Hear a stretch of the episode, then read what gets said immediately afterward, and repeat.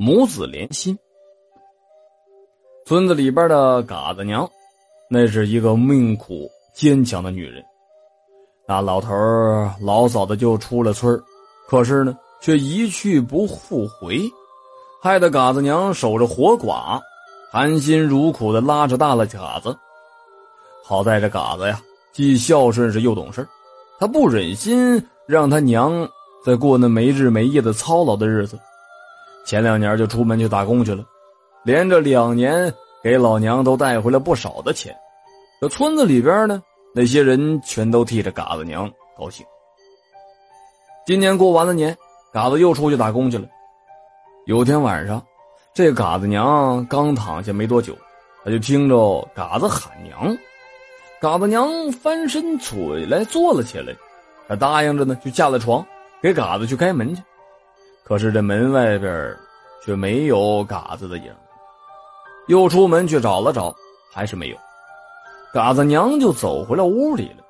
莫非说是自己想嘎子想的出现了幻觉了吗？嘎子娘又坐了一会儿，这才重新的又躺下。可是刚刚的睡意朦胧的，这嘎子喊娘的声音又响起来了。嘎子娘一下子坐起来，支着耳朵听，可是一切都正常。嘎子娘觉得这心里边堵得慌。她翻来覆去的，大半夜实在是困坏了，才睡过去。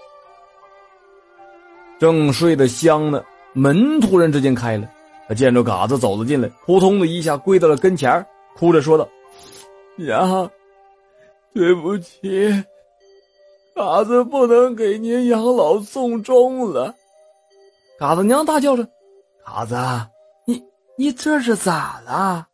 娘就你这一个靠山了。”连你也不要娘了，话音刚落，嘎子就消失。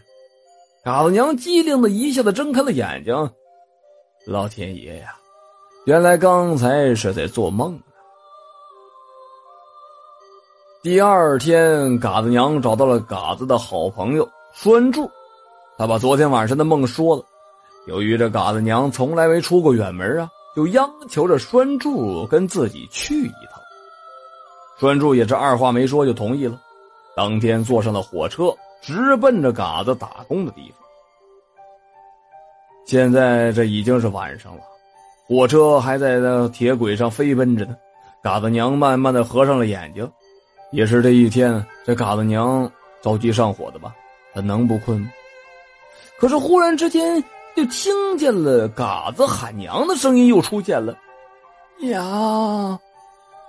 儿要走了，娘啊，儿不孝，您保重。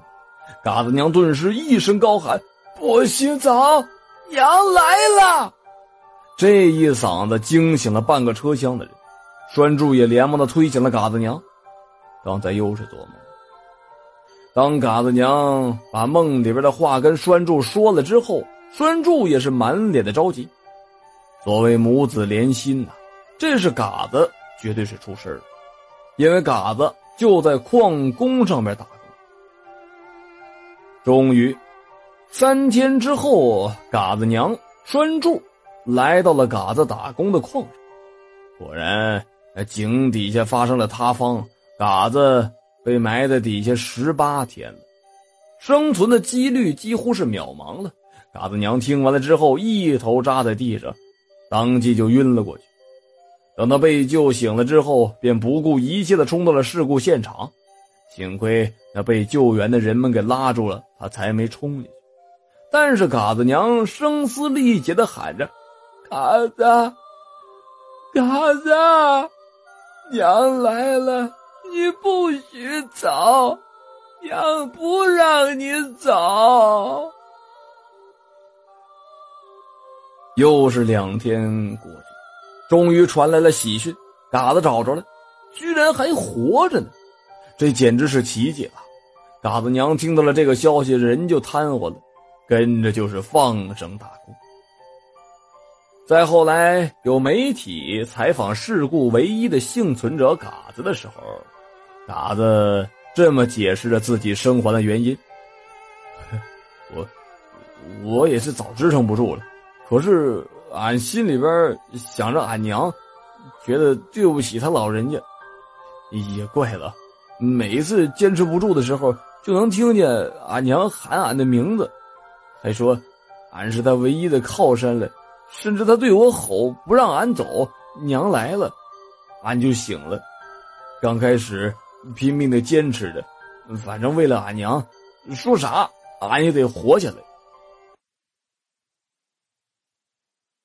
好了，这就是母子连心的故事。